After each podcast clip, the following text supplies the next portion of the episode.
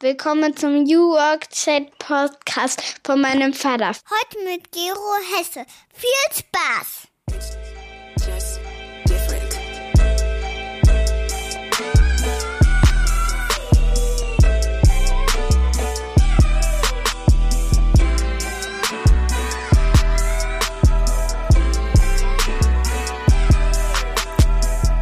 Und damit moin und schöne Grüße aus Rostock City.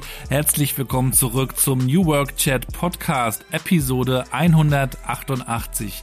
Wir haben heute wieder Freitag, den schönsten Tag der Woche, wenn ihr mich fragt, denn es gibt wieder eine neue Folge Podcast auf die Ohren.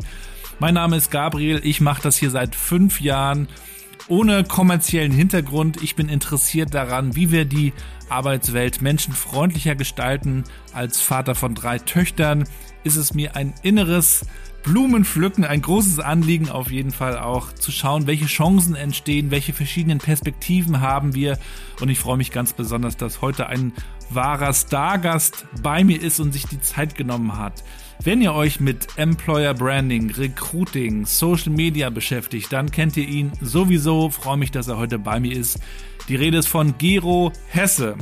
Ihr kennt entweder seinen Blog, den er schon seit vielen, vielen Jahren schreibt, Saatkorn. Ihr kennt vielleicht auch seinen Podcast. Weit mehr als 300 Folgen gibt's also. Auch darüber reden wir natürlich. Ihr kennt vielleicht auch seine Company Embrace. Dort ist er CEO seit 2018, was sie dort alles unternehmen im Kontext Employer Branding, Recruiting.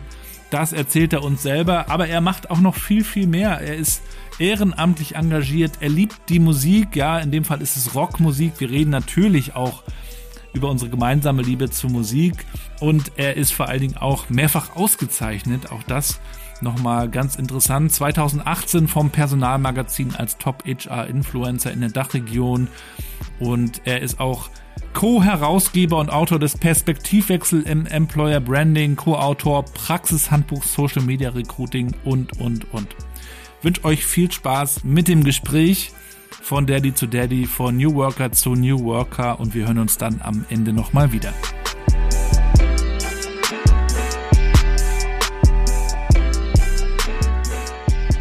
Ja, und damit moin und willkommen zu meinem Podcast New Work Chat. Ich freue mich sehr, dass Gero heute zu Gast ist. Schöne Grüße aus Rostock. Ja, Grüße aus Gütersloh zurück und danke für die Einladung. Ja, schön, dass du da bist und dir die Zeit nimmst. Wir nehmen heute Morgen auf. Seit wann bist du wach? Oh, ich bin heute ehrlich gesagt schon total lange wach. Äh, dazu kann ich erzählen, ich bin ja in so einem Alter, wo, wo bestimmte äh, Lebensangewohnheiten sich verschlimmern und äh, Schnarchen gehört dazu. Und heute Nacht war es so, ich muss wohl tierisch gesägt haben. Da hat meine Frau mich angestupst und äh, dann war ich wach. Und dann konnte ich auch nicht mehr einpennen. Also ich bin ungefähr seit drei Uhr wach. Oh, wow. Und äh, ja, immer mal wieder weggenickert. Aber ich, was mache ich dann? Also früher habe ich äh, echt meinen Blog geschrieben. Ich hatte Ja. mal eine ganze Zeit lang so eine Phase, wo ich sehr früh aufgewacht bin. Vielleicht kennst du das auch, wenn man in beruflichen oder insgesamt im Leben in so Anspannungssituationen ist, dann äußert sich das ja unterschiedlich. Bei mir ist das, dass ich dann meistens sehr früh morgens wach bin und auch nicht wieder einpennen kann. Und so ist eigentlich mein Blog Saatkorn entstanden. Heute war es aber so, dass ich dann äh, ein bisschen Podcast gehört habe, wieder eingeschlummert bin. Irgendwann lag ich auf dem Kopfhörer, bin ich wieder wach geworden. ja, naja, also schon länger wach heute. Aber die Daddys sind immer schon äh, seit einer Weile unterwegs. Also wenn man dann ins Büro kommt oder heutzutage ist es dann vielleicht virtuell, dann sind die ohne Kinder gerade aufgestanden und die mit Kindern schon seit drei Stunden Ja, wach. das ist ja, das ist ja, ich meine, ich habe vier Kinder oder wir haben vier Kinder, meine Frau und ich natürlich, habe ich ja. Ja. nicht alleine äh, fabriziert, die guten. Und ähm, die haben eine recht große äh, Altersspannbreite. Unsere älteste Tochter ist 22, die studiert inzwischen Kommunikationsdesign in Mainz, das heißt, die ist gar nicht mehr hier in Gütersloh. Mhm. Aber die anderen drei, wir haben dann noch einen Sohn, der ist 19 äh, und zwei Töchter im Alter von 14 und 11, die sind noch hier. So, jetzt ist das so, die kleinste ist elf, die hat sich natürlich immer an den größeren orientiert. Das heißt, Klar. die ist für all, ihr Alter schon relativ weit. Und wir sind in so einer Lebensphase, wo es schon wieder ruhiger wird. Ähm, natürlich steckt das in einem drin. Also diese senile Bettflucht ist ja meine These, die entwickelt sich jetzt nicht qua Alter, sondern die entwickelt sich, wenn man vier Kinder hat und 20 Jahre lang immer morgens äh, Ja. Rambazamba hatte in der Bude, dann, äh, dann, dann bist du halt irgendwann wach und wa- wachst dann auch samstags und sonntags halt sehr früh auf. Und, und das kenne ich gut. Inzwischen ist es so, wir haben dann irgendwann erkannt, Donnerwetter, es wird ja ruhiger. Also Ach, ich hatte herrlich. irgendwie, Ich freue mich so drauf. ja, kannst du gleich mal sagen, wie alt sind denn deine? Wie alt ist denn deine? Äh, die große ist äh, 13, die wird jetzt 14 äh, im Ja. November. Das ist äh, ein sehr Spannendes Alter. interessantes Alter. ja. Äh, die mittlere ist 10 und die kleine wird 5 im Januar. ja, aber guck, dann, dann seid ihr da echt noch, noch hinten dran. Da ist Ja, ja, ja. noch High Maintenance und, und das ist ja nicht nur morgens, das ist ja auch am Wochenende und worauf Ja, ich hinaus wollte. Letzten Sommer, da saß ich eines Tages im Garten, eines Sonntages, war super Wetter und hatte gedacht, ich lese mal ein bisschen. Und vielleicht weißt du ja auch, dass Lesen mit so einer Kinderschar eigentlich bedeutet, du liest zwei Seiten und dann, äh, Papa, ich habe Hunger, ich habe Durst, können wir ein Spiel spielen, etc. pp. Oder Aber erst wenn du das Buch in der Hand hast und aufgeschlagen hast, Ja, vorher genau. nicht. So, aber an dem Sonntag war es so, da saß ich da und das Buch hatte ich auf einmal durchgelesen. Da habe ich meine Frau angeschaut, ich so, Sandra, sag mal, wir sitzen seit drei Stunden hier im Garten. Ich, ich habe ein Buch gelesen gerade, gibt's doch gar nicht. Niemand hat uns gestört. Sagt sich, naja gut, die Große studiert, äh, unser Sohn ist auch in dem Alter, der macht sein eigenes Ding und die beiden Mädels sind auf dem Reiterhof. Ja. Das heißt, die sind inzwischen auch so selbstständig, dass sie Dinge äh, alleine machen. Und das führt natürlich dazu, dass man auf einmal mehr Zeit hat. Ja. Muss man sich auch erst wieder dran gewöhnen. Meine Frau und ich haben so ein Morgenritual, wenn du fragst, äh, wie lange bist du Mhm. schon wach? Wir stehen trotzdem früh auf, obwohl die Mädels das auch alleine hinkriegen würden. Äh, Das ist für die Tagesstruktur auch gar nicht doof, ähm, äh, weil wir sind dann relativ früh wach, sitzen zusammen da, dann gehen die zur Schule und dann äh, machen wir erstmal eine halbe Stunde Yoga und wir haben im Garten so einen kleinen Schwimmteich, dann schwimmen wir da und zwar bei Wind und Wetter, scheißegal wann, Auch wenn es jetzt kalt wird. auch wenn es jetzt kalt Ja, wird. da Der ist sind wir ja bei meinem, da sind wir bei meinem Thema, dem Eisbaden.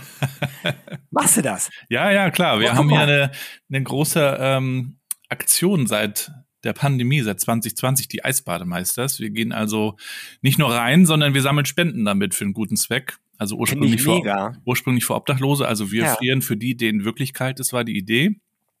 Und mittlerweile gibt es die Eisbademeisters nicht nur in Rostock, sondern in Berlin, in Hamburg und es wurden schon über 100.000 Euro gesammelt. Wow, Das das, ist das ist cool.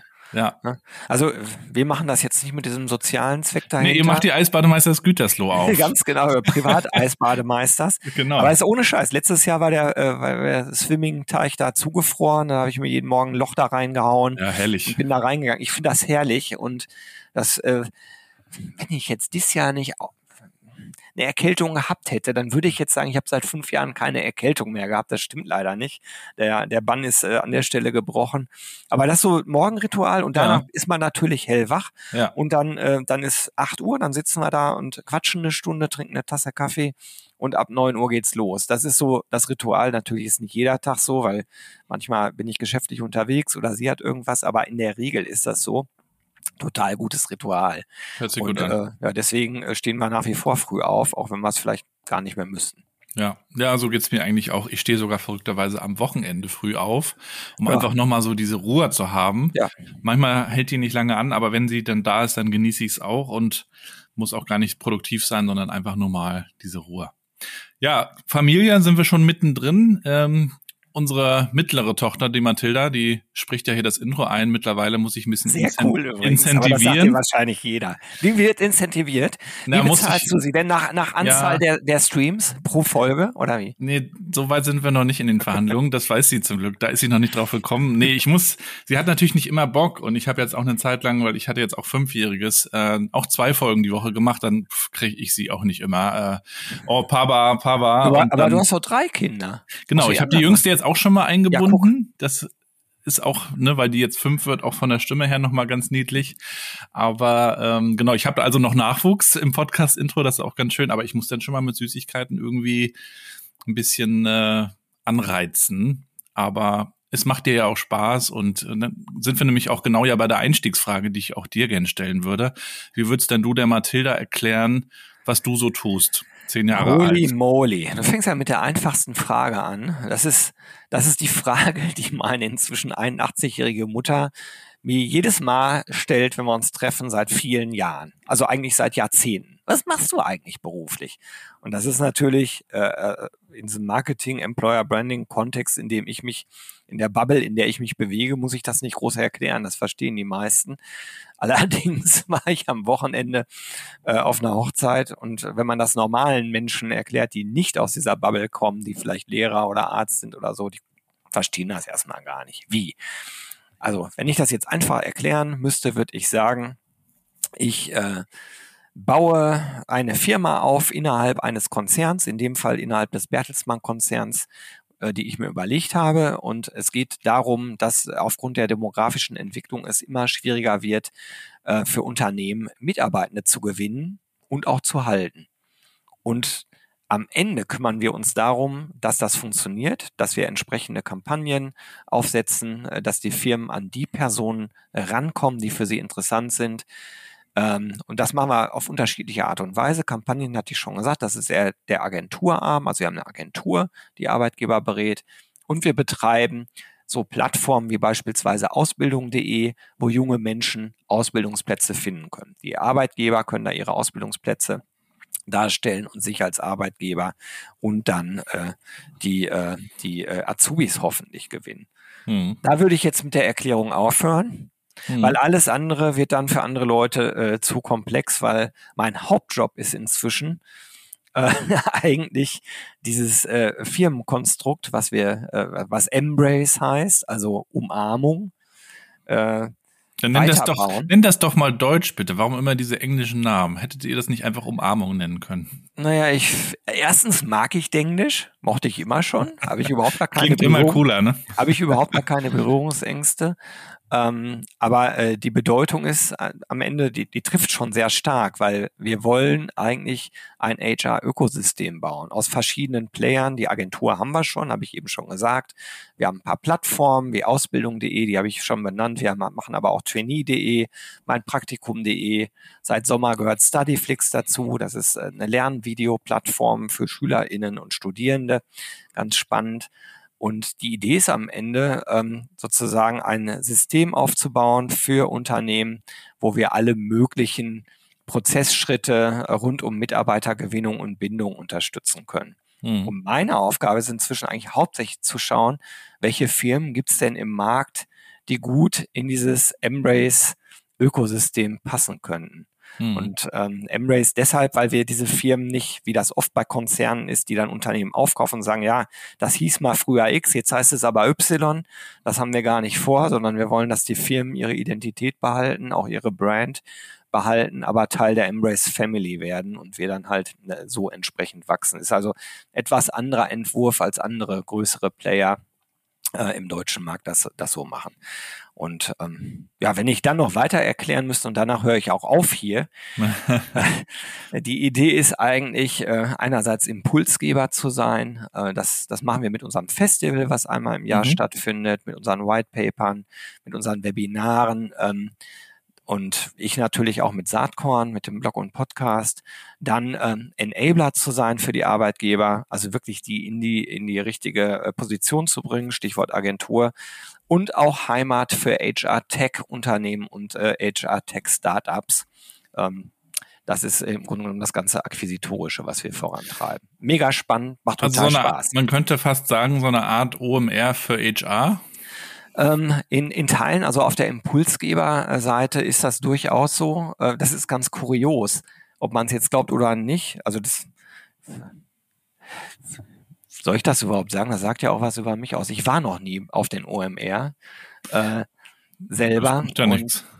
Ja, ja, aber äh, das ist mir eigentlich erst im Laufe des Werdens klar geworden, dass das in der Tat ja ein Vorbild ist. Ähm, es war aber nicht so, dass, dass ich gesagt habe, okay, das machen die und so machen wir es auch, sondern ja. wir haben es gemacht und irgendwann habe ich gedacht, Donnerwetter ist irgendwie doch ziemlich ähnlich, nur halt auf den HR-Arm ja. fokussiert. Ne? Das, ja. das kann man so beschreiben auf dieser Impulsgeber-Ebene. Hm. Ist das so? Ich weiß jetzt nicht, ob OMR unterwegs ist und Marketing, Tech, Startups und Unternehmen äh, aufkauft, äh, weiß ich gar nicht äh, ob Philipp da unterwegs ist. Naja, sie haben zumindest auch ein Ökosystem mit den Podstars und ich glaube ein, zwei ja, weitere Firmen gehören auch noch dazu. Ebene. Ja. Aber das ist für mich eher in meiner Ja, ja. Denke so diese Ja. Impulsgeber-Ebene. Aber gut, das kann man lange diskutieren. Und Ja, aber auf jeden Fall cool, was äh, du, was ihr euch da aufgebaut habt. Und ich würde aber auch gerne noch mal einen Schritt zurückgehen, damit wir dich ein bisschen besser kennenlernen können. Ähm, erzähl uns doch mal, äh, wie bist denn du auch so groß geworden? Ähm, ich habe gelesen, du hast viel mit Musik immer schon zu tun gehabt, ne? Mit Rock und Hardrock-Musik, ähm, auch schon in deiner Jugend. Äh, naja, also ich glaube, die meisten, die Hardrock hören, oder ist wahrscheinlich egal, welches Genre du hörst, äh, da prägt dich ja deine Jugend in der Regel. Und manchmal ist das so, dass das so eine vorübergehende Liebe ist. Manchmal ist das auch so, dass das so ein Fundament äh, für einen ist, äh, wenn man sehr viel äh, Bedeutung der Musik beimisst. Äh, letzteres war bei mir der Fall. Ähm, ich bin im Sauerland groß geworden, in Arnsberg. Das ist so eine Kleinstadt. Äh, die Arnsberger würden jetzt sagen, naja, so klein sind wir auch nicht. Also Mhm. es ist kein Dorf, aber es ist eine Kleinstadt. Und äh, damals, äh, ich bin äh, 69 geboren, so Anfang der 80er, da ging das ja los mit dieser ganzen Metal-Szene, New Wave of Brit British Metal, Iron Maiden wurde groß, dann kam Metallica, dann gab es in den USA die ganze Hair-Metal-Szene mit Vance Glamrock. So. Super. Ja, genau, so, ne? Und ja, ich bin gestartet irgendwie mit Deep Purple und Black Sabbath, das waren so meine zwei Dinger und dann wurde das immer krasser eine Zeit lang. Ähm, und ja, habe dann angefangen auch ein bisschen rumzutrommeln. Mein Vater, Gibt Der auch noch war- äh, bestimmt tolle, tolle Bilder aus der Zeit, oder? Hattest du auch Lederjacke und ja sicher, sah's aus? Lederjacke, so halblange Haare und äh, ja, ja, das Patches. gibt's aber gibt Mhm. auch aus dem letzten Jahr noch solche Bilder von mir. Gar nicht so lange her, ja. manchmal muss man zu seinen Wurzeln zurück, äh, auch, auch wenn man inzwischen natürlich, oder in meinem Fall, äh, ich bin inzwischen deutlich breiter aufgestellt, aber ich ziehe immer noch viel Energie aus, aus, aus dem Kern heraus. Mhm. Teilweise auch mit einem etwas ironischen, suffisanten Blick da drauf. Ne? Also, und inzwischen muss man auch sagen, ist ja auch in der Metal-Szene ist ja total kommerziell alles geworden. Also in der Phase damals, da ging das alles los, da war das Underground und man fühlte sich auch als Außenseiter, als Rebell. Das ist natürlich heute schwierig irgendwie aufrechtzuerhalten, wenn da Millionäre auf der Bühne stehen, ne? im Fall von Metallica. Bei Wacken, ne, ist es ja auch so Oder Wacken, äh, ich weiß, da stehe ich überhaupt nicht drauf. Ich gehe ganz gerne auf Konzerte, aber eher auf kleinere Konzerte, äh, eher Clubkonzerte und äh, don't get me wrong, ich bin ein riesen Metallica-Fan. Ich war auch auf der Tour, aber man muss das halt, glaube ich, äh, mit der richtigen Distanz betrachten. Das ist cool, was die machen. Die haben auch immer noch so, einen- so einen gewissen Kern dessen, was sie immer schon waren, sich Mhm. erhalten. Das finde ich gut. Aber am Ende ist es natürlich eine riesen Marketingmaschinerie, die da auch läuft. Ja. Das ist ein Unternehmen, ne, am Ja. Ende. So, aber, aber wenn man jetzt natürlich selber das macht, was man, was ich jetzt mache, da kann man unglaublich viel draus lernen. Also Mhm. da kann man um Metallica, jetzt doofes Beispiel. Ich mache ja einmal im Jahr ein Festival, dieses HR-Festival, das Embrace Festival. Da hatten wir letztes Jahr, dieses Jahr 1000 Leute und Cool. äh, bei Metallica fand ich das damals sehr cool.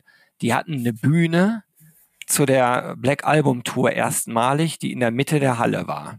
Das heißt, die sind 360 Grad Mhm. rundrum haben die das bespielt. Das kennt man heute öfter. Das war damals ein Novum, ähm, zumindest in der Rockszene. Und ich fand das geil, weil die natürlich eine ganz andere Nähe zum Publikum aufgebaut haben äh, dadurch. Und bei unserem Festival gibt's eine Mainstage, wie man das klassisch kennt, aber es gibt auch eine Center Stage. Also für bestimmte Programmpunkte, wo man mitten im Publikum sitzt. Und also das ist jetzt, das machen andere auch. Ich will gar nicht sagen, hey, ich habe da die geilste Idee der Welt, aber die Idee kam von Metallica. Also man kann sich das ein oder andere durchaus auch mal abgucken und überlegen, wie man bestimmte äh, Mechanismen übertragen kann. Das heißt, mich interessiert auch nicht nur da die Musikseite, mich interessiert auch, wie vermarkten die sich, Ja. äh, wie läuft das eigentlich. Aber ich Hast muss du auch, in, in äh, Las Vegas dieses das vier, ne? Ja, also das U2. viel gesehen mit Ja, U2, ja. das ist natürlich auch krass, was heutzutage möglich wird über Total große irre. digitale Projektionen. Absolut irre, ne? Also das ist äh, ganz faszinierend, finde ich. Ähm, also die haben ja diese Riesenkuppel, ich glaube, die Ja. hat 120 Meter Durchmesser. Ich habe mir auf YouTube so eine Doku dazu angeschaut. Ja.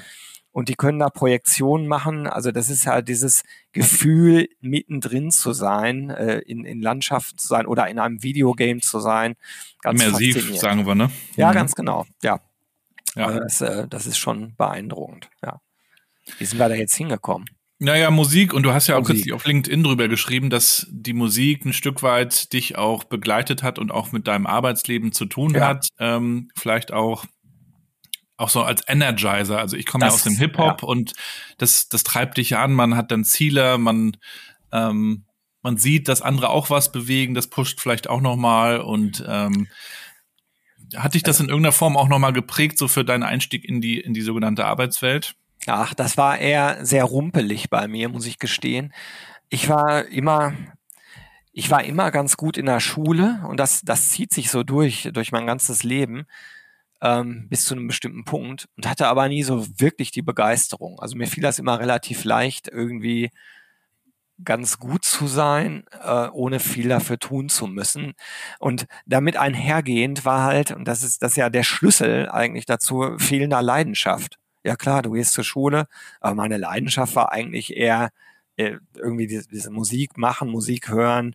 Der absurde Gedanke, ich werde mal Schlagzeuger mit meinen Fähigkeiten völlig undenkbar. Selbst Aber bei Trio, gab's. selbst bei Trio hätte ich das nicht hingekriegt. Neue Deutsche Welle war jetzt nicht so schwer zu spielen.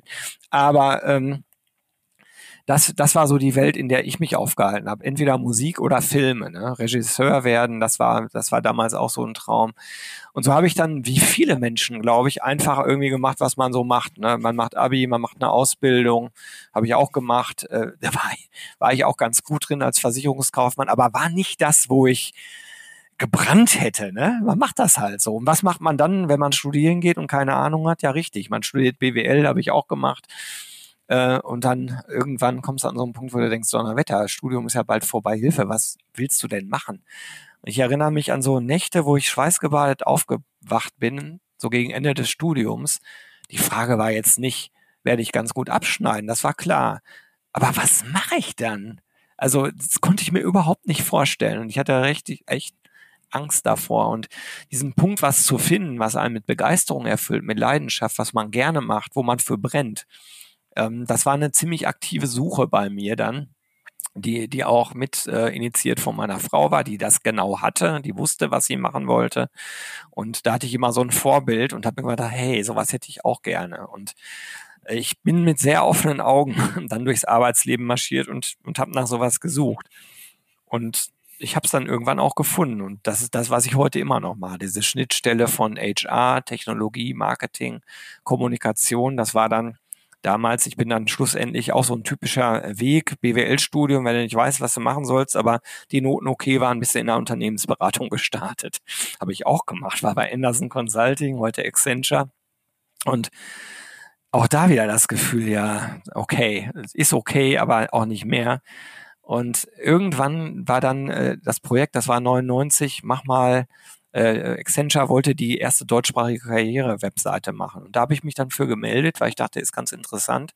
Und da habe ich dann Feuer gefangen. Das fand ich super spannend aufgrund dieser Schnittstellenthematik, aber auch aufgrund des Gefühls, dass ich damals dachte, ja, hier mit diesem Internet und so, wenn man sich das mal überlegt, wie heute Bewerbungen laufen, alle schicken so Papierunterlagen, das wird sich ja total verändern.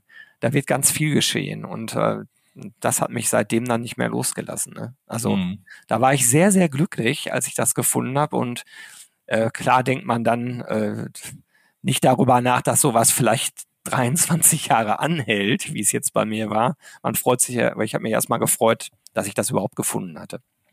Und das ist ja auch so ein bisschen der New Work Urgedanke. Also, Was willst du wirklich, wirklich tun? Ne? Klar, Ja. Friedhof Das- Bergmann. Genau, und äh, vielleicht können wir ja mal an der Stelle drüber reden. Es, es klingt ja so einfach, also mach dir doch mal Gedanken, find das mal raus, aber es ist ja auch so ein lebenslanger Prozess eigentlich, weil man, Absolut. weil das, weil sich das ja auch verändern kann, ne? Weil das, Ja. was ich in den 20ern gemacht habe, das würde mich vielleicht heute gar nicht mehr flashen, um mal so ein ähm, 20 Jahre altes Jugendwort zu bemühen. Ich habe total verstanden, was du gesagt hast. Genau. Ähm, aber gerade als Vater frage ich mich natürlich auch, ähm, was können wir eigentlich auch dafür tun, dass auch unsere Kinder in dem Fall, dass die natürlich auch finden, was sie mit Leidenschaft erfüllt, was sie wirklich, wirklich wollen. Ich glaube auch, dass man das so herausfinden muss, ausprobieren muss, auch herausfinden muss, was man nicht will, was man nicht so mag. Ja. Aber es gibt halt Leute, die, das habe ich auch bei unserem ersten Klassentreffen, ich glaube, das war nach fünf Jahren oder so gemerkt, die hatten sofort das Ding und haben davon erzählt. Okay, natürlich erzählen sie davon, dass man will natürlich auch so, äh, so rüberkommen. Aber und dann gab es andere, die das gefühlt heute noch nicht gefunden haben. Mhm. Und da frage ich mich einfach, muss man da anders suchen? Oder was ist so deine Erfahrung? Wie, wie kriegt man es hin? Tja, also das ist, das ist eine sehr, sehr gute Frage, die ich auch nicht klar beantworten kann. Ne? Ich, äh, ich muss dir ganz ehrlich sagen, ich bin auch heute, ja, täglich wäre jetzt übertrieben, aber es glaube ich, es vergeht, glaube ich, keine Woche, wo ich nicht einmal kurz darüber nachdenke Mhm. und gleichzeitig denke, boah, bin ich froh, dass ich das habe. Ja, ähm, ne, dieses, diese Leidenschaft, dieses Brennen, weil das macht ja so vieles so viel einfacher. Ich arbeite echt viel, aber ich arbeite auch echt gerne. So, das macht es natürlich dann leichter. Jetzt aber zurück zu der Frage und dann auch aus der Vaterrolle.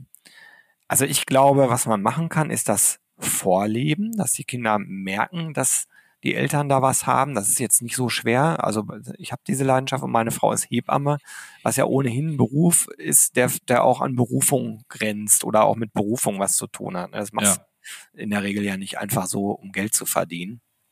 Ähm, da da gibt es dann andere Wege. Also das Vorleben ist das eine. Und dann aber, glaube ich, diese Sicherheit vermitteln, egal was du machst, wir stehen hinter dir. Also in dem Sinne, was du beruflich machst, jetzt nicht äh, grundsätzlich, egal ja, was. ja. Na, Aber ich, ich glaube, es ist klar, wie ich das meine. Also probier dich aus, versuch deinen Weg zu finden und wie du auch gerade gesagt hast, es ist okay, auch vielleicht mal einen Weg zu gehen und dann zu sagen, nee, das war nicht der richtige Weg, ich, ich mache jetzt nochmal neu. Das ist für, also dieses Gefühl dieser Sicherheit zu vermitteln. Ich glaube, das ist wichtig und auch die Überzeugung, ähm, wenn du das gefunden hast, äh, dann geh deinen Weg. Ne? Also Kommunikationsdesign jetzt im Fall unserer ältesten Tochter. Ja, angesichts von der ganzen AI-Thematik, man kann sich die Frage stellen, wie sicher ist das, was man damit machen kann? Also ist, ist damit überhaupt sichergestellt, dass man, dass man sich hinterher davon einen, einen gewissen Lebensstandard äh, erlauben Mhm. kann? I Ja. don't know. Das, das muss sie selber herausfinden. Ne? Aber wenn die Leidenschaft da liegt, dann glaube ich, dann findet sie auch einen Weg, daraus was zu machen.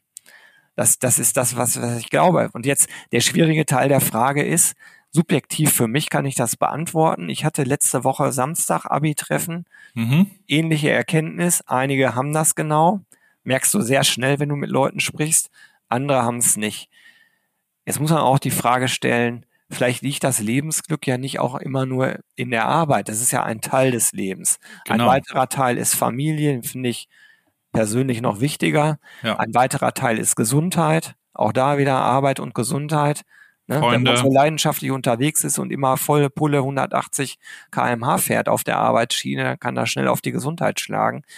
Ich glaube, ich glaube, die Kunst ist es, die verschiedenen Lebensbereiche eigentlich übereinander zu legen und zu sehen, dass man möglichst überall ganz gut unterwegs ist. Das sage ich jetzt ganz bewusst so. Ne? Schön ist natürlich, wenn alles immer super ist.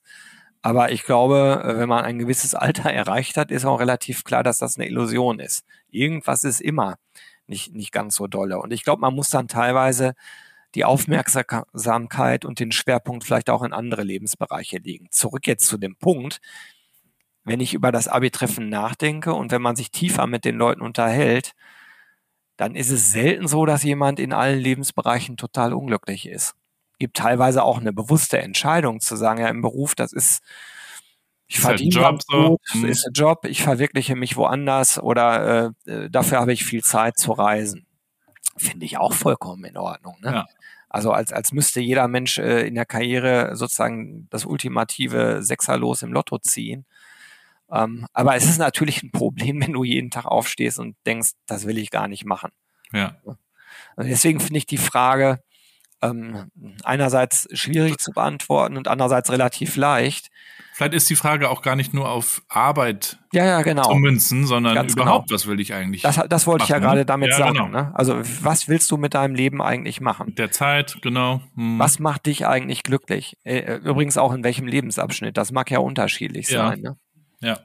Ich bin ja in der Bankenbranche viel unterwegs, also in der Sparkassenwelt, und da gibt's, habe ich auch Leute kennengelernt, die, die sagen, es ist halt ein Job, so wie du das auch gerade gesagt hast, und dann gehe ich nach Hause und dann bin ich aber gedanklich auch wirklich raus, Ja. weil ich da gar nicht so emotional tief drin stecke und habe dann meine Family und dann Ja. ist das okay. Und das ist ja auch so ein bisschen, was die, die Gallup-Studie sagt. Für viele ist das halt ein Job, es ist okay. Ist ja nur auch nicht so, dass äh, irgendwie zwei Drittel innerlich gekündigt haben, sondern das ist halt in Ordnung. Und dann gibt's ja so ein bisschen dieses, ich finde fast, es ist so ein New Work-Missverständnis, dass manchmal so gesagt wird, jeder muss halt brennen für seinen Job. Nee, muss wahrscheinlich nicht, ne? Nee, habe ich, hab ich ja eben auch gesagt. Also ich glaube halt, es wird dann blöd, wenn du dich jeden Tag, jeden Tag ärgerst und jeden Tag wirklich keine Lust hast, das zu tun, was du tun musst, um Geld zu verdienen. Nach meinem Dafürhalten musst du dann was ändern. Ja. Aber das kannst du genauso gut über die Partnerschaft sagen. Also wenn die Partnerschaft jeden Tag scheiße ist, Ist genauso. dann änder doch was daran. Und wenn deine Gesundheit jeden Tag scheiße ist, dann solltest du vielleicht auch was ändern. Ne? Also für mich sind das so die drei Säulen. Ne? Gesundheit, Familie, Job. Äh, so, die, die können unterschiedlich stark äh, sozusagen ausgeprägt sein. Aber, aber wenn, wenn das ins Negative kippt, ich glaube, da musst du an der Säule irgendwas äh, verändern. Ja. Meine Meinung. Wenn das okay ist, du dich halt nur in Anführungsstrichen nicht selbst verwirklichst, ja, so what? Das ist so in Ordnung. Ja, so hat man das in manchen Partnerschaften ja auch. Äh, es ist okay, man liebt sich nicht mehr. Zur Trennung reicht's nicht. Ja, das wäre für mich, also dieser Punkt, man liebt sich nicht mehr, dann wird's, glaube ich, auf Dauer schwierig. Ja. Äh, Wäre wär jetzt meine Aussage dazu. Ähm, aber zu sagen, wenn man äh, 30 Jahre zusammen ist, dass jeder Tag äh, der Himmel voller Geigen ist, wenn man vier Kinder hat, äh, beide in ihrem Beruf relativ ambitioniert unterwegs sind, das ist ja auch ein bisschen naiv. Ja. Also auch da kommt es ja drauf an, äh, zu überlegen, ob, ob sozusagen die Grundsubstanz stimmt. Und dann hast du Ausschläge nach oben, wunderbar. Du hast vielleicht auch mal einen Ausschlag nach unten. Ähm, den kannst du aber auch verkraften, ne, wenn das Ja. insgesamt dann halt äh, passt, glaube ich. Ist so meine Denke darüber.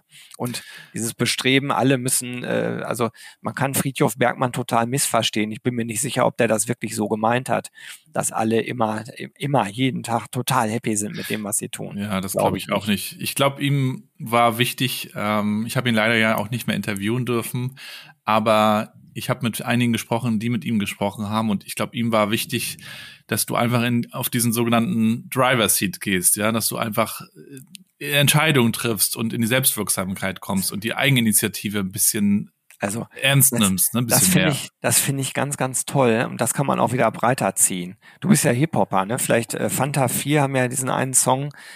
Das war ein Hit, ich weiß nicht mehr welcher das war, ganz am Anfang ihrer Karriere. Du bist der Regisseur deines Lebens. Ähm, das fand ich total geil. Das Da ist es ich, doch am Ende. Da, da konnte ich richtig was mit anfangen. Natürlich auch, weil ich damals äh, dachte, ich, ich will ja in die Richtung. Ich, ich glaube, sie ist weg. Da ist das, glaube ich, drin. ja, Ähm, ganz sicher bin ich mir nicht mehr. Ist auch egal. Aber diese Betrachtungsweise gefällt mir. Du Ja. bist derjenige, der das gestaltet. Du kannst selbst entscheiden, was du mit deiner Gesundheit machst. Und wir wissen auch, glaube ich, beide, ich habe mich jetzt nicht immer für die richtige Seite entschieden, ne? gesundheitlich. ja klar. Aber, aber das muss einem halt irgendwann klar sein. Du bist es doch, der das Leben lebt. Und du kannst entscheiden, wie weit du gehen willst. Jetzt mag es auch Situationen geben, dass jemand sein ganzes Leben so verzweifelt auf der Suche ist, wie ich es damals war.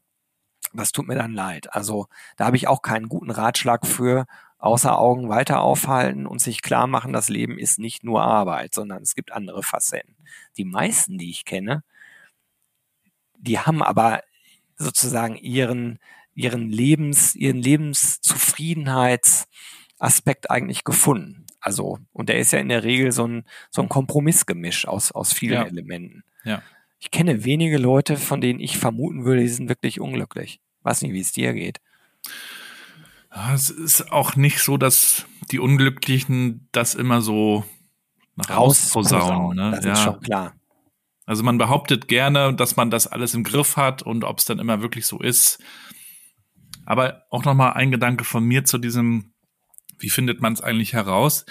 Ich denke auch immer, es ist wichtig, dass man das Spielfeld für sich findet. Also was ist das Thema, das mich interessiert? Und wenn du für dich entdeckt hast, also alles rund um Employer Branding, Recruiting, links, rechts, dann findest du auf diesem Spielfeld sozusagen deine Aktivitäten, die sich ja auch entwickeln können und auch entwickelt haben, logischerweise.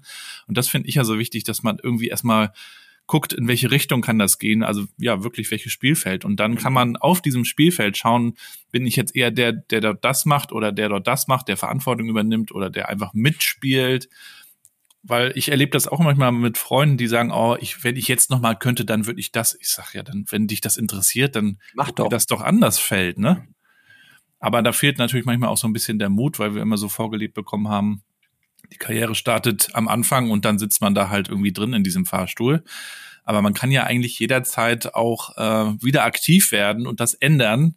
Aber das haben wir irgendwie so nicht, äh, Aber- so sind aber- wir nicht erzogen worden. Ne? Aber das ist ja genau der, der Spruch von eben, du bist der Regisseur deines Lebens. Wer, wer sagt denn, dass du das immer so weitermachen musst? Äh, Und das meinte ich auch eben mit, wenn du merkst, dass es auf Dauer wirklich nicht gut ist, ey, dann änder das, ne? da musst du es sogar ändern. Auch, auch wenn das schmerzhaft ist, aber dann, dann, dann veränder es. Also es ist, Ja. ja. Also, ja, nee, sag du, du bist ja hier der Regisseur dieses der, der Podcasts. Regisseur meines Podcasts, genau. Ne, ich wollte dann auch gerne mal überleiten zu äh, Embrace, also zu, zu dem, was du aufbaust auf deinem Spielfeld sozusagen. Und Mhm. das ist ja, kann ich, könnte ich mir vorstellen, auch so eine kreative Spielwiese, wo man nochmal überlegt, da machen wir doch ein Festival und dann laden wir doch den ein und dann haben wir den Podcast, den machst du ja nur auch schon seit einer Weile und du hast ja auch viele Preise bekommen. Das zeigt ja, dass du auch mit Leidenschaft dabei bist. Und ähm, vielleicht kannst du uns ja mal erzählen, wie du als du auch dieses Feld dann für dich entdeckt hast, äh, dir das so aufgebaut hast. Also wie hat ein Schritt den anderen so ergeben? Boah, das, das finde ich als Frage gut. So klar.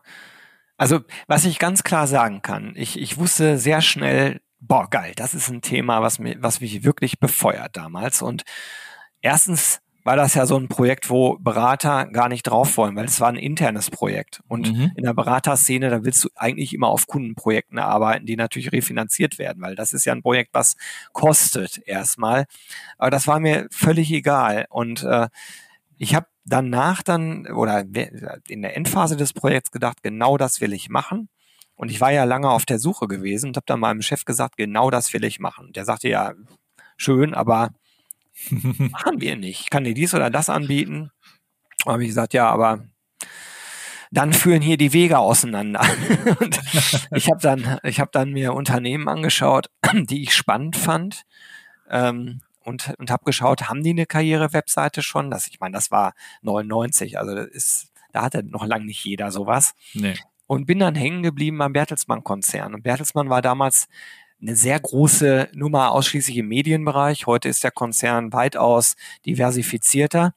Aber damals wirklich mit Abstand Europas Nummer eins äh, und in der weltweiten Medienlandschaft die Nummer vier. Da- Also wirklich massiv.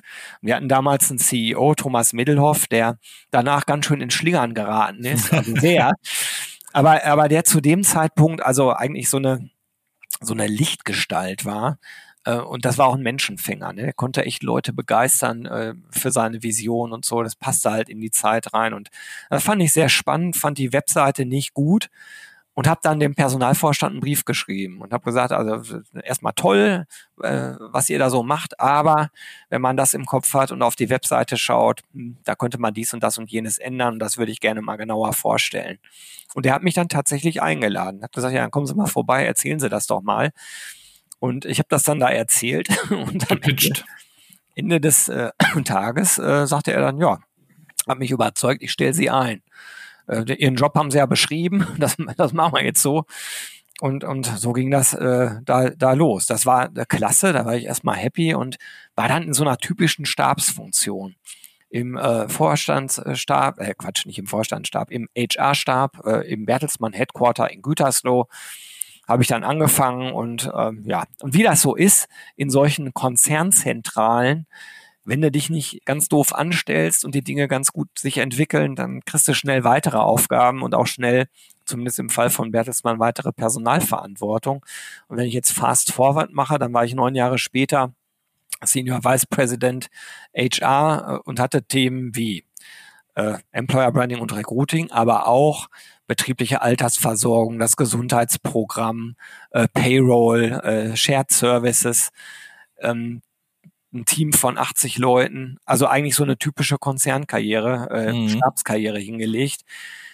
Und ich war dann irgendwann an so einem Punkt, äh, wo mir klar wurde, ich beschäftige mich fast den ganzen Tag nur noch mit Sachen, die mich eigentlich gar nicht interessieren. Also es war verrückt. Mich hatte das alte Gefühl wieder eingeholt. Ich bin zwar gut in dem, was ich mache, aber Leidenschaft habe ich vielleicht in 10 bis 15 Prozent dessen, was ich tue.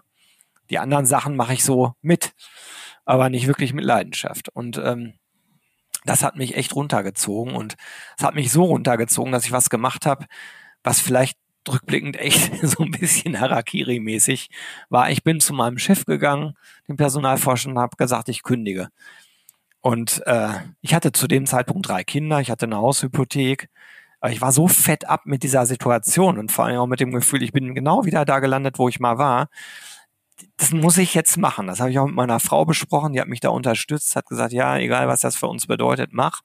Fand ich, also irre im Rückblick eigentlich, also auf verschiedenen Ebenen, dass sie es unterstützt hat, aber auch, dass ich so verrückt war, das überhaupt äh, vorzuschlagen. Naja, und dann saß ich da in diesem Gespräch und er war völlig konsterniert, äh, sagte aber wir haben doch jetzt jahrelang wirklich gut zusammengearbeitet und so und du hast auch eine gute Karriere hingelegt und es kann ja noch weitergehen. Ich sage, ja, aber ich mache vieles, was ich nicht wirklich machen will. Und er fragte dann, was hast du denn vor? Und dieses Embrace-Konstrukt, äh, Konstrukt, das hatte ich damals schon ganz grob im Kopf. Also ich habe gedacht, es wäre eigentlich cool, eine Agentur zu haben und andere Unternehmen rund um Employer Branding und Recruiting zu beraten. Also relativ breit aufgestellt. Nicht so nach außen zu gehen jetzt, ne? Ja, ja, genau. Und äh, das, das, das kam weil ich vorher schon mit meinem Blog angefangen hatte und da so ein bisschen natürlich dann auch andere Unternehmen wieder äh, kennengelernt habe äh, und interviewt habe, was die so machen. Und ich war damals Vorstandssprecher äh, von QEP geworden, dem Bundesverband für Employer Branding. Und auch da hatte ich natürlich ganz viele externe Bezugspunkte und hatte so das Gefühl, boah, ist ja irre, was da draußen abgeht. Und ich mache immer nur, nur in Anführungsstrichen Bertelsmann und gesagt, ich würde gerne so eine Agentur aufbauen und daneben Plattformgeschäft. Ich hatte Idee, die Idee für zwei Plattformen, eine Schülerplattform, so ähnlich wie Ausbildung.de heute. Mhm. Es äh, war aber nicht meine Idee, da komme ich gleich noch drauf. Also wir haben eine andere Plattform gebaut und eine Studierendenplattform. Und ja, dann hat mein Chef damals gesagt, du, das hört sich spannend an, bau das doch hier alles auf. Also dann, dann gehst du hier raus aus der Zentrale und äh, du kriegst die Chance, äh, mich als Exklusivkunden zu haben für zwei Jahre. Er war ja auch nicht blöd, er hat auch gesagt, sie haben dieselben Leute, vielleicht nimmst du ja Teile deines Teams mit. Das heißt, ich krieg dieselbe Leistung von denselben Leuten, aber du hast direkt äh, Umsatz ja. da drin und kannst dann versuchen, das aufzubauen. Das war ein irrer Vertrauensbeweis und ähm, sagt auch einiges über die A, über die Unternehmenskultur von Bertelsmann, sehr unternehmerisch und B, aber auch äh, über meinen damaligen Chef, der auch heute immer noch Personalvorstand ist. Äh, mega. Ist mir damals gar nicht so klar gewesen, wie groß eigentlich dieser Vertrauensvorschuss war. Das, je, je länger das her ist, desto mehr wird mir klar, was das für eine einmalige Chance war. Ja. Die aber auch damit zu tun hatte, dass ich bereit war, alles auf eine Karte zu setzen. Ne? Darf man an der Stelle nicht vergessen, weil ich hätte es ja durch, durchgezogen. Darf gar nicht drüber nachdenken, was dann vielleicht passiert wäre, aber hätte, hätte Fahrradkette hat sich halt so entwickelt.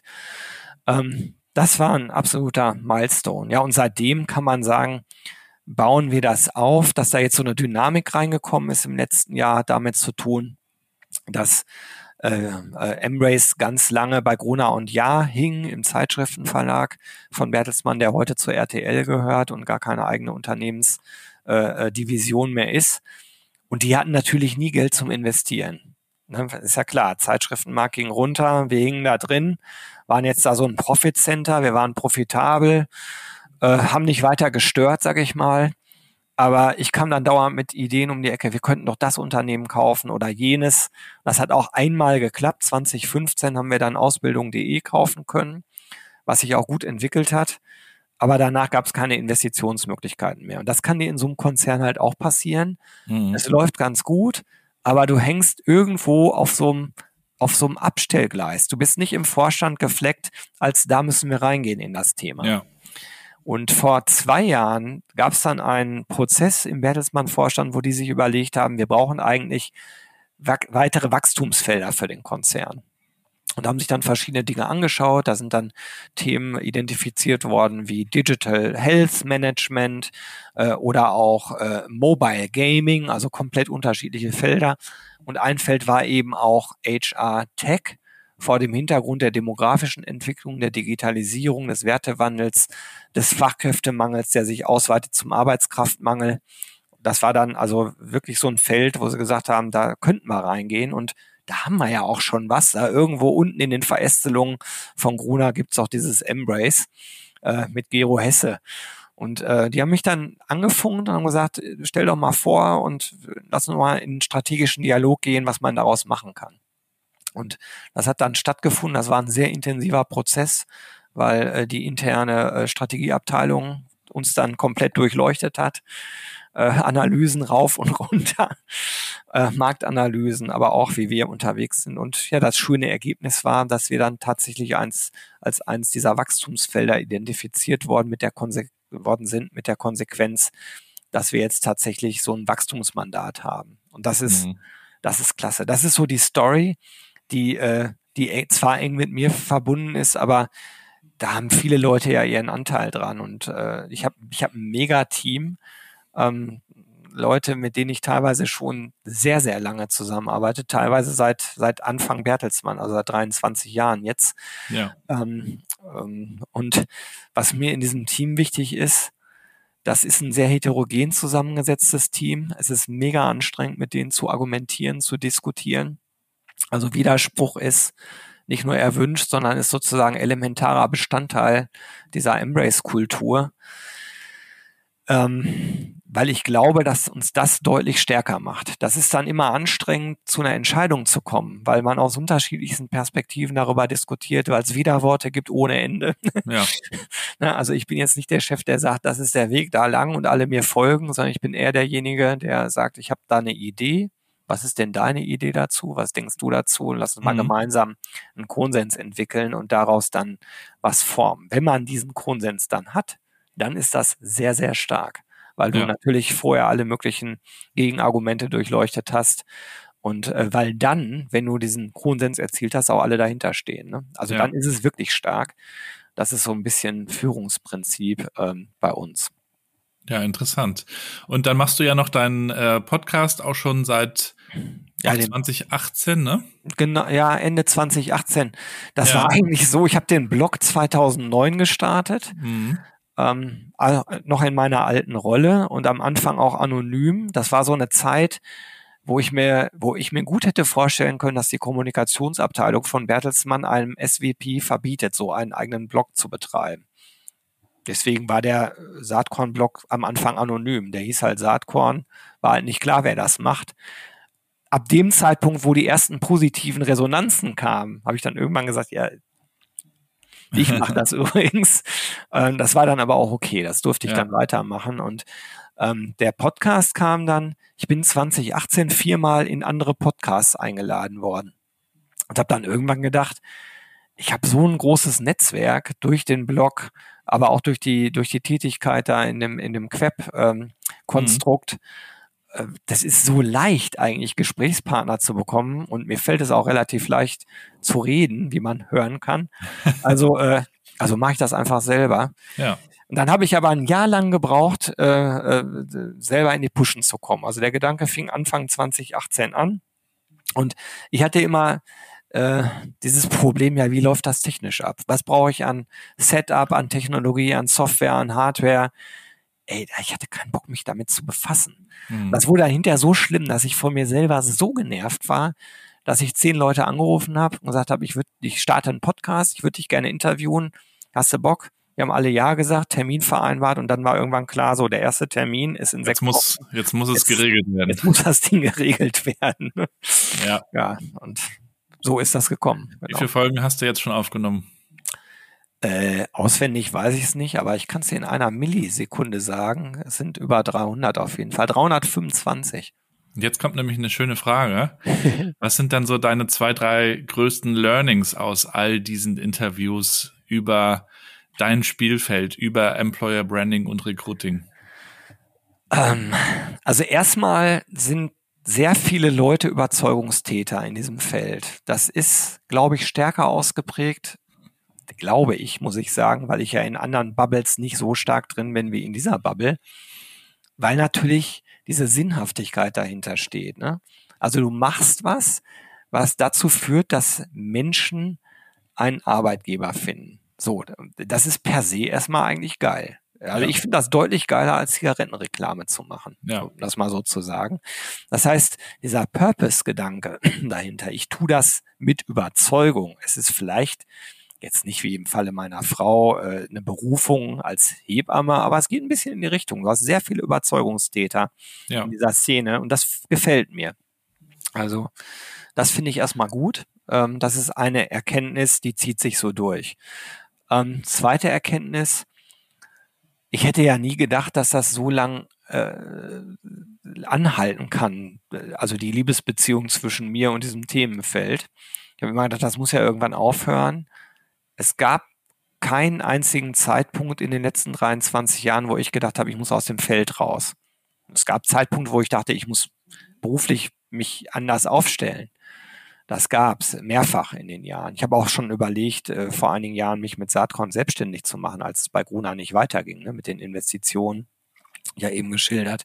Ich habe so Business Cases hier in der Schublade liegen, wo ich Du überlegt hast ja auch eine Brand aufgebaut sozusagen. ja, also, aber ich meine, das zu monetarisieren, da müsste man auch am Anfang, glaube ich, nochmal richtig, richtig Geld reinstecken. Und ich mache das ja auch komplett alleine, ohne Team. Ich glaube, ähnlich wie du. Ja, ja, genau. Ähm, wenn man das machen wollte, dann, also es geht alleine nicht, Ja. glaube ich. Ähm, ähm, anyway, äh, jedenfalls, warum ist dieses Feuer am Lodern? Das hat ja ganz stark damit zu tun, dass die Bedeutung des Themas steigt kontinuierlich, viel langsamer, als ich das 2009 gedacht hätte, als ich kündigen wollte. Also da habe ich gedacht, ja, ist ja klar, das, das geht ja jetzt nächstes, übernächstes Jahr geht das ja los. Also wir sind jetzt an einem Punkt, wo das losgeht und jetzt sind wir in einer Wirtschaftsphase, die wieder echt shaky ist aufgrund der weltpolitischen Lage. Wenn man rein auf Demografie schaut, ist eigentlich total klar, dass das immer wichtiger wird, das Themenfeld, was, was ich hier bei AK mit allen Ja. MarktbegleiterInnen, die es so gibt. Ähm, also das ist cool, ähm, denn es hören inzwischen Vorstände zu und nicht mehr nur Referentenebene. Das zweite, was mega cool ist, ist die ganze technologische Entwicklung, also was da passiert. Ähm, immer mehr Automatisierung, immer mehr AI-Elemente da drin, aber immer auch die Fragestellung, welche Rolle spielt eigentlich der Mensch in so einem Prozess, wenn es darum geht, andere Menschen zu gewinnen und zu halten. Und das finde ich so cool daran. Mein fester Glaube ist, der Mensch wird da immer eine Rolle drin spielen. Völlig egal, wie weit die Technologie sich noch weiterentwickelt. Rein technologisch kannst du das auch komplett automatisieren. Ich glaube, das wird aber nicht passieren, weil am Ende Menschen sich für Menschen ähm, äh, entscheiden. Ja. Und das, das gefällt mir daran halt auch so gut. Und das sind, das sind zwei ganz elementare Dinge. Ähm, und das dritte ist, ähm, die hängen mit den beiden, ja, speziell mit dem ersten Thema zusammen. Da kommen ganz viele spannende junge Menschen nach, die, die äh, deutlich äh, natürlich digitaler drauf sind, deutlich datenzentrierter drauf sind. Also ich muss mich ganz schön anstrengen manchmal, um da mitzuhalten. Ähm, das finde ich cool. Also ich kriege quasi täglich einen Tritt in den Hintern, äh, kann mich da eigentlich nicht ausruhen. Und das gefällt mir auch daran. Das sind so drei, drei Mhm. Erkenntnisse aus, aus diesen ganzen Podcast-Folgen. Ja, und du hast dadurch auch mit vielen Unternehmen gesprochen, sie auch beraten, die sich da auf den Weg gemacht haben in diesem ganzen Feld Employer Branding, Recruiting, Retention, natürlich auch ein Thema, was jetzt immer wichtiger wird und immer mehr diskutiert wird. Was machen denn die, die gut unterwegs sind, richtig? Die, die gut unterwegs sind, die sind vor allen Dingen ähm, auf der Ebene unterwegs, dass man keinen Bullshit mehr erzählen soll. Also was meine ich damit?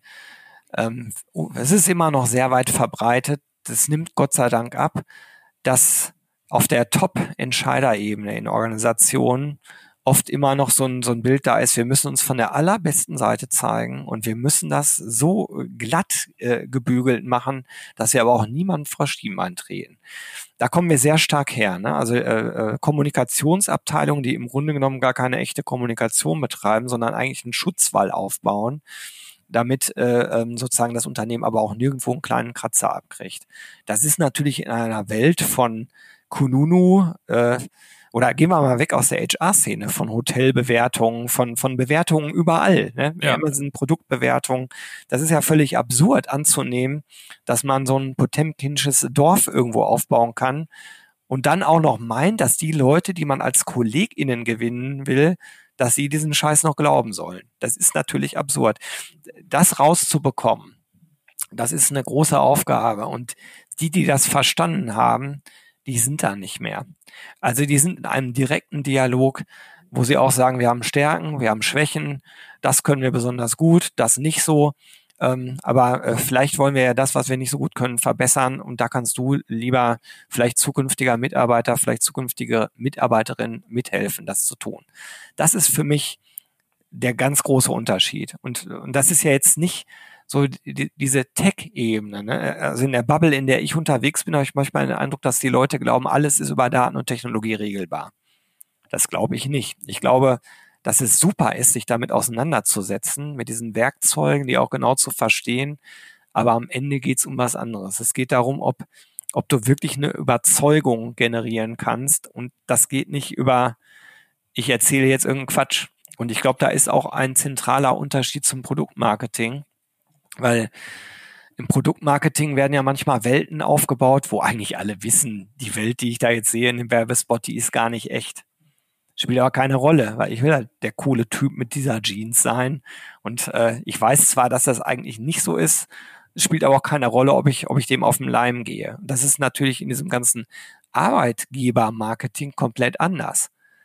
Das wird ja Teil meiner Identität und ich werde Teil dieser Organisation. Das ist überhaupt nicht egal, ob das Bild, was ich nach außen vermittle, hinten drin gar nicht stimmt.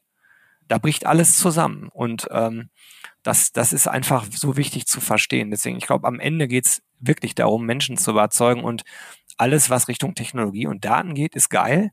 Man kommt besser an Zielgruppen ran, aber äh, better tell the story, right?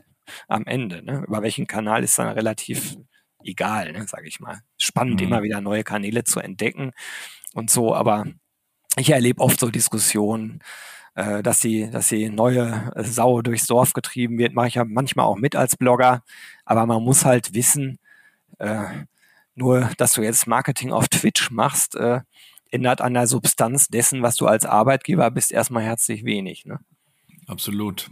Und es ist ja eigentlich auch so wie im, im Produktmarketing oder im Unternehmensmarketing, dass man da jahrelang ähm, versucht hat, sich von der besten Seite zu zeigen, eine Marke los und heute eher zu einer authentischen Kommunikation vielleicht auch kommt und ich glaube auch Unternehmen tun als Arbeitgeber gut daran zu, zu zeigen, dass sie halt unterwegs sind, auf dem Weg sind und dabei eben auch Dinge vielleicht nicht immer so perfekt sind. Das macht einen ja auch viel sympathischer und ich glaube, die Leute wollen auch viel mehr sehen, was ist da drin, ne? wer arbeitet da, wie ja. arbeiten die zusammen, also da mehr so Einblicke zu bekommen.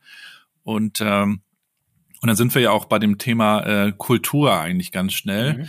Ich liebe ja diesen Satz, Your culture is your brand, den der Zappos-Gründer äh, irgendwann mal gesagt hat. Ähm, ich glaube das, ich glaube das total. Ne? Das ist das, oder? Ja, ja, absolut. Also ich habe meine, meine Diplomarbeit über Unternehmenskultur geschrieben. Das heißt also, dieses Kulturthema ist in meinem persönlichen beruflichen Werdegang von Anfang an drin gewesen, seit, seit dem Studium. Und das wird teilweise immer noch so belächelt, weil es ja vermeintlich so fuzzy, so soft ist. Also es gibt ja inzwischen Tools, wo du relativ genau messen kannst, wie ist denn eigentlich so die Stimmungslage in der Nation, also in der, in, in, in, in bei deinen Mitarbeitenden. Wie ist denn der ENPS-Score, also der Employee, äh, Employee Net Promoter Score? Empfehlen die denn den Laden weiter? Ja, nein, vielleicht. Das sind Dinge, mit denen man sich echt auseinandersetzen muss. Und das ist der Kern. Ja. Also vielleicht noch ergänzend dazu. Also ich habe ja eben die Antwort gegeben auf die Frage, was machen die denn besonders gut, die besonders gut sind? Ja, die haben ein sehr konkretes Verständnis von ihrer Kultur, wie die funktioniert, nach welchen Mechanismen, ähm, was da konform ist, was da eben nicht konform ist, was toleriert wird, was eben nicht toleriert wird. Ein sehr klares Kulturverständnis und nicht so, ja, Kultur, das ist so ein bisschen, dass wir auch eine Weihnachtsfeier machen. Ne? Ich übertreibe jetzt, ne? Und, und Weiterbildung haben wir auch noch. Das ist nicht die Kultur. Die Kultur Benefits, ist die Obstkörbe und genau. so weiter. Ne? Naja, das ja, spielt auch alles eine Rolle, aber es ist so ähnlich ja. wie eben die Technologiediskussion.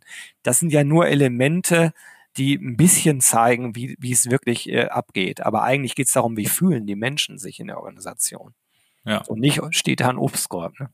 Ja, und können sie überhaupt auch Mensch sein, ne? Ja, ja, ja, äh, werden sie, eigentlich könnte man es äh, darauf runterbrechen. Ich bin ja manchmal ein Freund von totaler Vereinfachung.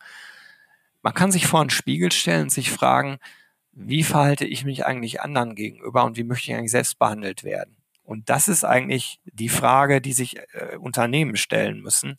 Also wie wertschätzend, wie partnerschaftlich, wie ehrlich gehen wir miteinander um? Und das bedeutet nicht, dass man eine High-Detail-Kultur hat, wo nicht ernsthafte Gespräche stattfinden können. Ja. Also zum Beispiel bei M-Race haben wir haben wir so ein, so ein Mission Statement. Jeder Mensch verdient den bestmöglich passenden Job und Arbeitgeber. Da glaube ich sehr stark dran und ich glaube, diese Welt wäre ein besserer Ort, wenn das überall gegeben wäre. Haben wir ja eben schon so ein bisschen andiskutiert, ist vielleicht nicht überall so. Äh, und ist natürlich auch ein sehr hehrer Anspruch. Aber ich habe teilweise natürlich im Laufe der Jahre auch Leuten kündigen müssen. Und man kann natürlich das auf die eine oder andere Art und Weise machen. Man kann das so machen, dass man sich hinsetzt und sagt, pass auf, wir führen hier ein ernstes Gespräch. Übrigens, es hat sich ja angebahnt. Du hörst es jetzt nicht zum ersten Mal, aber das ist nicht der Ort, wo, wo diese Passung bestmöglich ist. Weder für dich noch für uns. Ich erkläre dir gerne auch, warum. Und äh, dann lass uns einen Dialog darüber führen, wie du das siehst. Nur die Entscheidung, dass wir uns trennen, die, die steht leider fest. Das kann man so machen.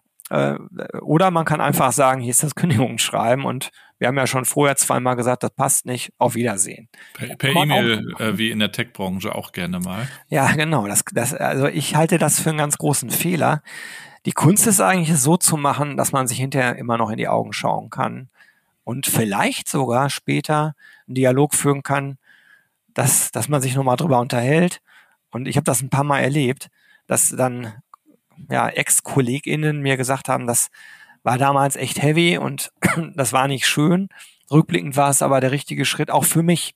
Und ich konnte mich darauf basierend dann weiterentwickeln. Wenn das ja. so ist, dann ist das ein, glaube ich, wertschätzender Umgang auf Augenhöhe. So ganz ja. auf Augenhöhe ist es nicht, weil du sagst, das war's. Aber du kannst viele Analogien auch ziehen zu Partnerschaften. Ne? Also ja. im Recruiting kannst du viele Analogien ziehen, aber auch in der Trennung kann man alles mhm. so oder so machen. Ja. ja.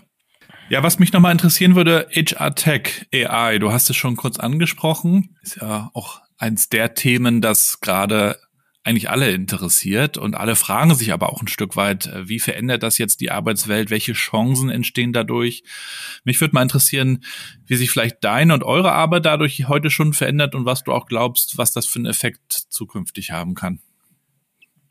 Also meine Meinung ist, dass das ähm, Arbeit schneller und effizienter macht, vielleicht Entscheidungen, äh, Entscheidungsvorbereitungen deutlich verbessert, ähm, äh, Fehleranfälligkeit minimiert und dazu führt, dass wir in Teilen äh, Dinge automatisiert äh, abwickeln können, wo heute noch Menschen sitzen, die dann vielleicht eine Arbeit machen, wo Daten übertragen werden müssen oder Datenzusammenhänge hergestellt werden müssen, die vielleicht Tools genauso gut machen können. Jetzt haben wir ja eine Situation, wo man sich die Frage stellen kann, äh, was ist der, was ist der Nettoeffekt? Also verschwinden mehr Arbeits, äh, Arbeits, na, verschwinden mehr Jobs als gut wäre.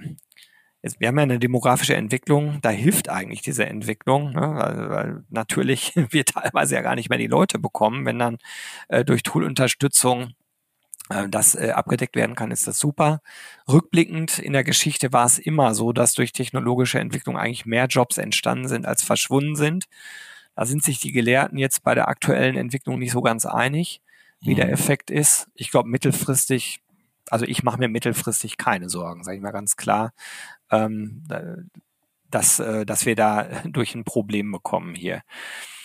Ich glaube aber nicht, dass, dass die Themen, die wir am Ende machen in diesem HR-Feld und also ganz High-Level Mitarbeiter gewinnen und Mitarbeiter halten und Mitarbeitende so, gewinnen und halten, äh, dass das ohne Menschen geht. Das habe ich ja eben auch gesagt. Also ich, ich glaube, dass das eine ganz große Bedeutung hat. Ich finde faszinierend, wie die Entwicklung im Markt ist. Ich, hab, ich bringe alle paar Monate so ein HR Tech Overview raus.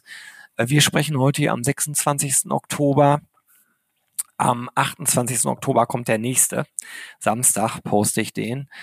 Und äh, auch das ist interessant, weil ich gucke mir da ja die HR-Tech-Unternehmen und Startups äh, in der Dachregion an. Mhm. Und ich habe damit ungefähr vor hm, anderthalb Jahren gestartet.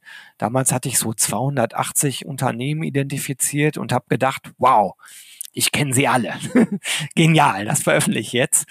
Und das habe ich samstags morgens live geschaltet und habe dann sonntags abends das nächste Mal in meinen Mail-Account geguckt und hatte ungefähr 200 Mails, wo Leute gesagt haben, wir fehlen da oder wir sind falsch zugeordnet. Völlig irre. Es hat mich total überrascht und völlig überfordert.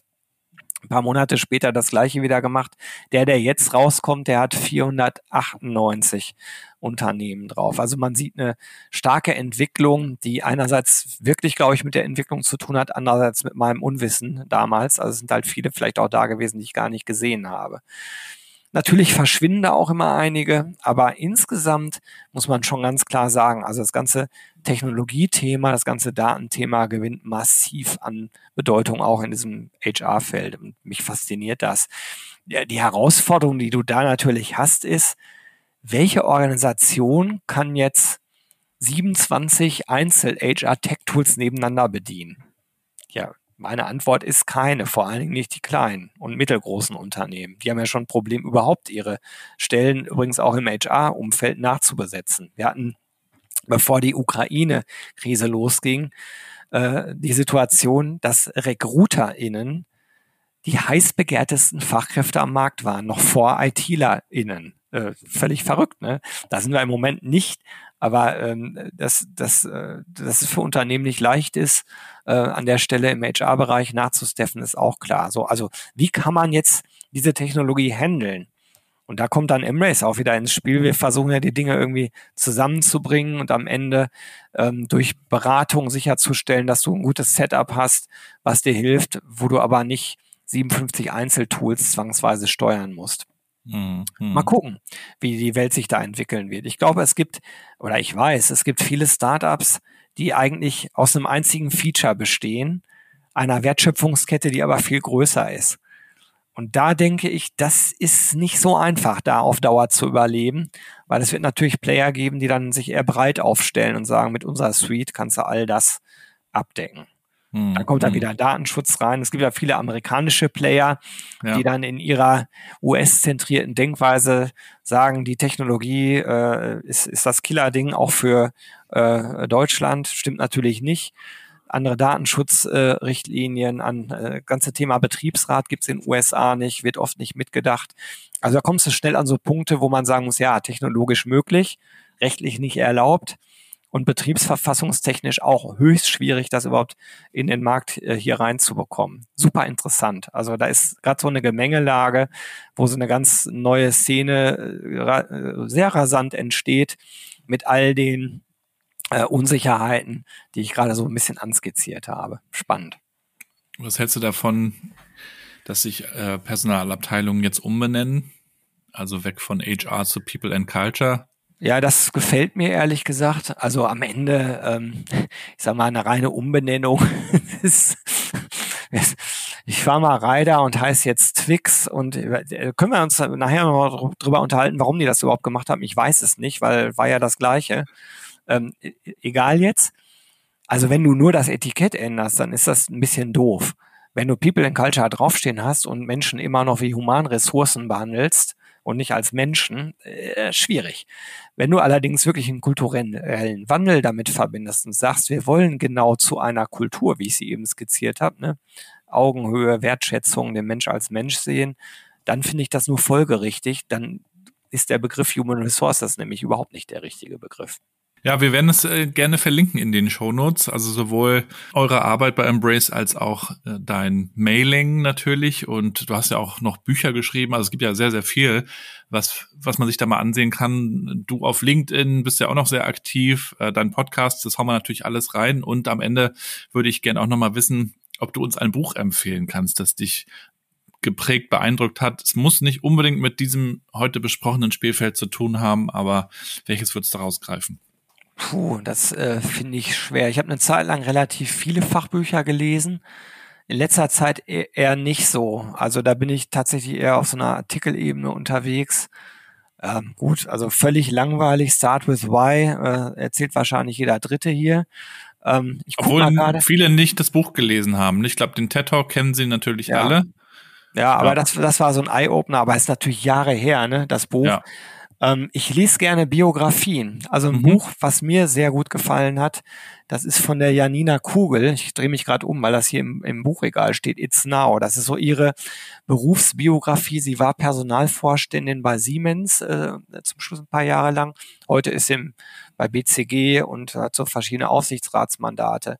Und dieses It's Now ähm, ist aus so einer äh, Perspektive geschrieben. Die ist auch noch gar nicht so alt. Ne? Die ist, glaube Nee. ich, ungefähr in meinem Alter, also Biografie, ja, aber für einen bestimmten Abschnitt ihres Berufslebens. Da skizziert sie die Themen Technologie, Diversität, ähm, Kultur, Bedeutung von Kultur.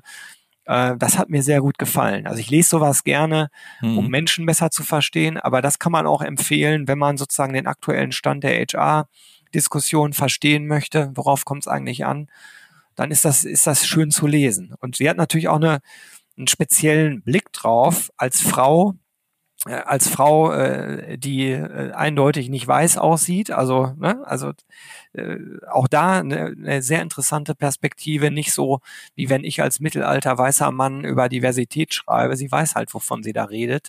Mhm. Das ist für, aus meiner Sicht eine echte Empfehlung, das Buch. Cool. Vielen Dank dafür. Danke, dass du zu Gast warst, dass du dir die Zeit genommen hast und viele, viele Perspektiven und Meinungen auch geteilt hast. Das darf ja auch immer eine Gesprächsgrundlage sein, so eine Podcast-Folge. Also von daher freuen wir uns auch über Feedback und Reaktionen darauf, damit die Diskussion äh, positiv weitergeführt wird. Äh, dir weiterhin viel Erfolg, alles Gute und bleib gesund. Das wünsche ich dir auch, Gabriel. Hat sehr viel Spaß gemacht, hast tolle Fragen gestellt. Ich habe völlig vergessen, dass wir in einem Podcast waren. Es hat sich wirklich wie ein richtig tolles Gespräch angefühlt. Hat mir sehr viel freut mich. Spaß gemacht. Schöne Grüße nach Gütersloh und bis bald. Alles klar, ciao. Ciao.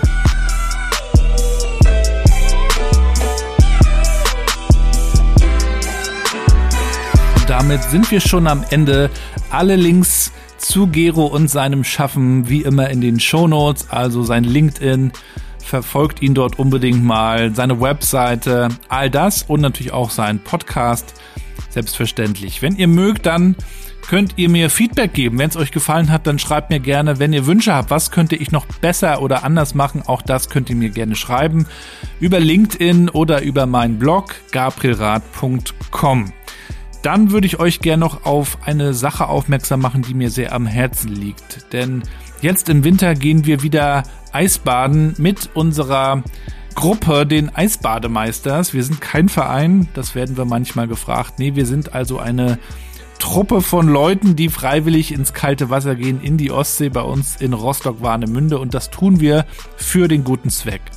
Wir wollen Aufmerksamkeit erregen. Das tun wir über PR, über Social Media, Instagram, LinkedIn und wollen Spenden sammeln. Das tun wir jetzt in der vierten Saison. Für verschiedene Zwecke haben wir das in der Vergangenheit getan. Für den Obdachlosenhilfeverein, für die Rostocker Tafel.